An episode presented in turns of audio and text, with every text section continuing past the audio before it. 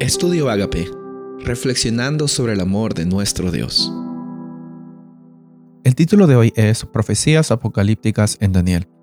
Hebreos 1, 1 y 2.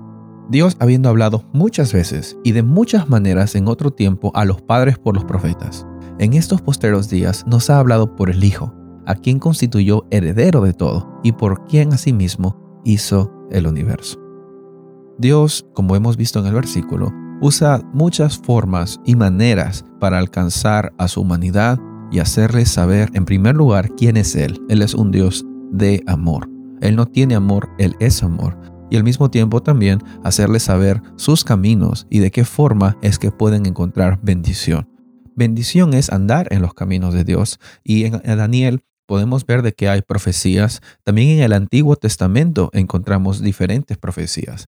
Pero las profecías tienen diferentes propósitos. No son solamente mostrar qué va a pasar en el futuro, sino también un entendimiento de la profecía bíblica. Nos va a ayudar a no poner todos, como si se dice, en un mismo costal, sino saber cuál es el propósito de cada profecía. Unas categorías muy comunes en la teología son las profecías apocalípticas y las profecías clásicas.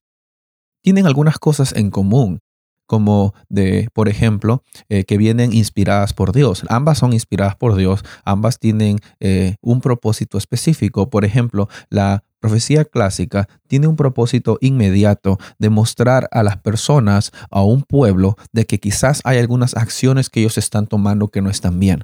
Y si no están bien, eh, no están andando en los caminos de Dios, en los últimos días, que es el juicio de Dios, ellos van a pasar por dificultades. Ellos van a tener eh, momentos en el cual la bendición de Dios no va a estar con ellos. Hay un uso muy limitado de símbolos. No hay símbolos tan grandes como los encontramos en el libro de Daniel. Y eh, la forma en la cual esos son expresados es vino la palabra de Jehová. Es algo muy común en el Antiguo Testamento, en las profecías clásicas, de que eh, las profecías de los profetas empezaban con vino la palabra de Jehová hacia el profeta X, hacia el profeta tal.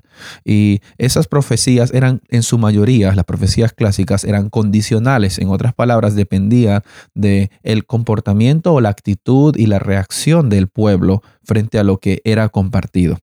Y en, contraste, podemos ver que en Daniel no hay ese tipo de profecías clásicas que eh, hemos mencionado, sino eran las profecías apocalípticas. Las profecías apocalípticas no se dedicaban solamente a una nación, a un pueblo desobediente, sino a la humanidad y ocupaban sobre ideas grandes que van más allá de la historia de un pueblo, sino la historia de la humanidad y cómo Dios está ejecutando un juicio, un juicio eh, universal para todas las personas. Entonces, este juicio que aparece en la profecía apocalíptica no depende de lo que el ser humano haga, sino es algo de que Dios ya ha establecido. Son ideas grandes, son símbolos muy grandes, como las estatuas, como las bestias, que tienen como propósito mostrar de que este marco grande de la humanidad, Dios tiene el control y no depende de lo que el ser humano haga, sino de lo que Dios ha hecho.